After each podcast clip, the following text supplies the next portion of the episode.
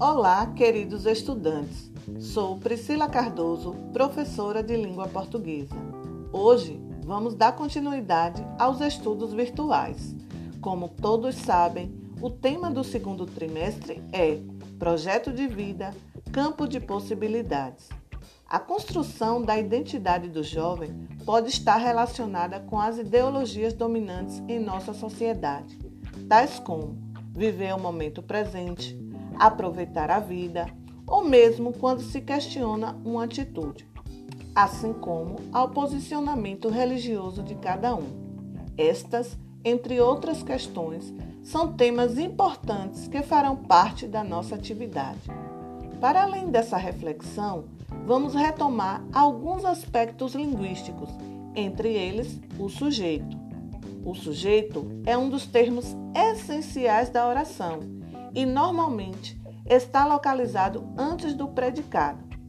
Para identificar o sujeito, é necessário buscar o termo sobre o qual se diz alguma coisa, verificar se ele pode ser substituído por um pronome pessoal do caso reto e se ele concorda com o verbo.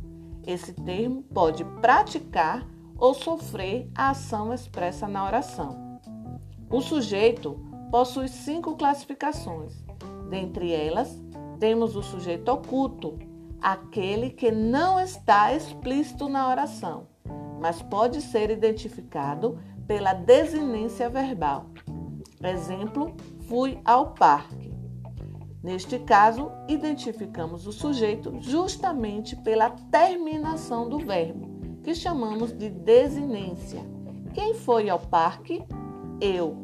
Por que identificamos como pronome eu sendo o sujeito?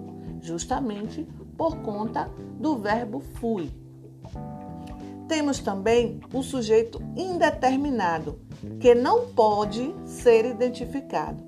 Neste caso, o verbo é flexionado na terceira pessoa do plural, sem interferência a nenhum sujeito expresso anteriormente. Exemplo: falavam mal do meu vizinho. Quem falava mal do meu vizinho? Não tem como identificar quem falou mal do vizinho, justamente por conta do verbo estar na terceira pessoa do plural. Falavam. Essas informações ajudarão vocês na resolução da atividade 3, publicada esta semana. Um forte abraço e bom estudo!